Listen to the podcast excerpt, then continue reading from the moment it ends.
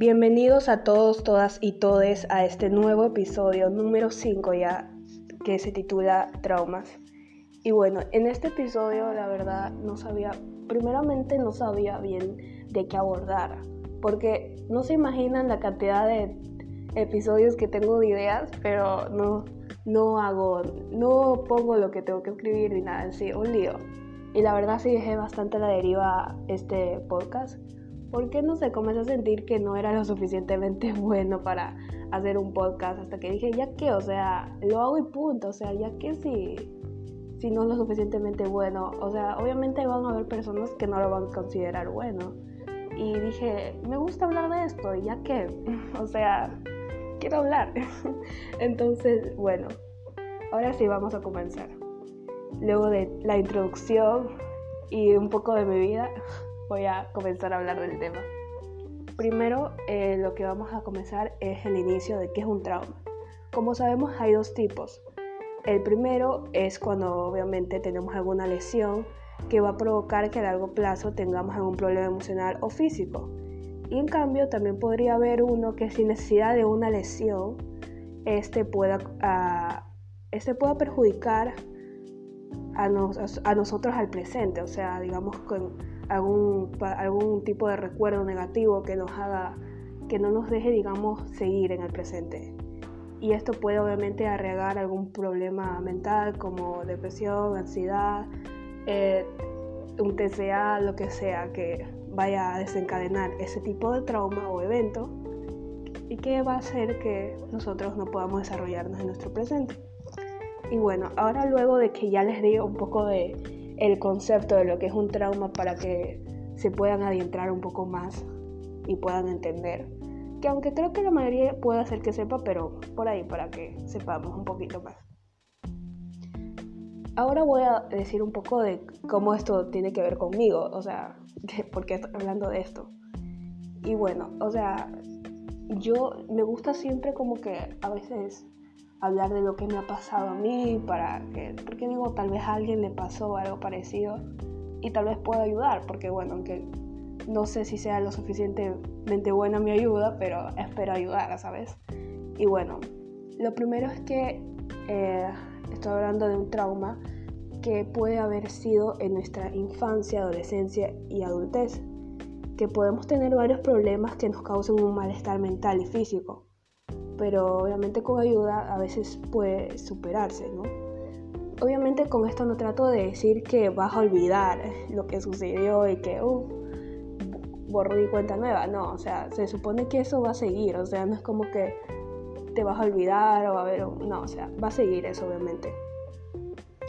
Y por esto eh, debemos dejar que eso no, no nos siga como que significando algo en nuestro presente. O sea, debemos soltar esos recuerdos poco a poco y soltando, ¿saben? Porque a veces como que uno dice, o sea, tiene algún tipo de acontecimiento o algo que no lo deja y, no lo deja como que soltar, no lo deja salir.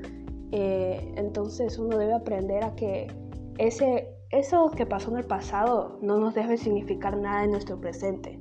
O sea, tenemos que aprender que eso ya pasó y que no por eso va a pasar nuevamente. Y sé que a veces siempre tenemos este miedo y nos va, se nos va a hacer difícil como que seguir adelante, ¿no? Eso lo entiendo. Y bueno, ahora, ahora daré unos como tips, o sea, que me ayudaron a mí con obviamente algunos que he cogido como de cosas que me han dicho mis psicólogos, que he tenido a lo largo y ya. Lo primero es perdonar. Con esto no me refiero a que obviamente se te hicieron algo horrible, o sea, no estoy diciendo que, uy, perdona a esta persona sus eh, acciones, o sea, sí, obviamente estoy hablando de que si ese trauma fue hecho por una persona, porque no necesariamente fue hecho por alguien o, o un grupo, ¿sabes? Pero lo primero que tienes que hacer es perdonar, y no hablo de que obviamente justifica las acciones de lo que haya pasado, sino hablo más bien como que tú puedas soltar eso y que aprendas que eso ya pasó, que aprendas que eso debes soltarlo, que aprendas que eso que sucedió con esa persona o ese grupo ya no debe significar algo importante para ti. Que no, que eso que te hayan dicho o eso que te haya pasado no te refleja como persona ahora, ¿sabes? Eso es lo que trato de decir. Y lo segundo es parecido al primero, que es pasar página. ¿Y cómo hacemos esto? Aunque suene muy sencillo, es un proceso de cuando uno ya suelta ese pasado, ya sabe que no puede seguir atormentándose en su presente, constantemente en este recuerdo.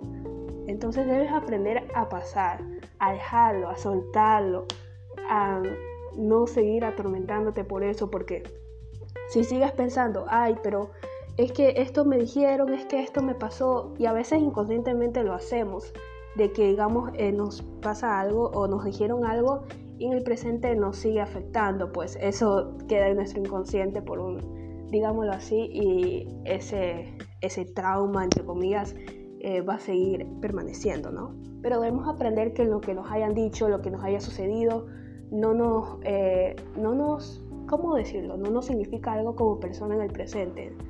No, no, no somos nosotros, o sea, no somos esa persona, no somos, no somos ese recuerdo, no somos ese trauma. Eso debemos aprender.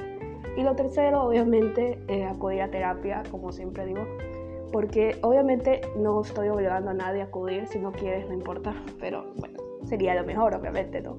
Pero si tienes la posibilidad, tanto económica o si en tu país hay un servicio gratuito, pues obviamente sería muy beneficioso que, que tengas un acompañante para poder sanar ese tipo de, recuerdo, trauma o algo negativo que quieras como que soltar o aprender a, a sanar o aprender a curar ese tipo de, de trauma y seguir adelante en tu vida.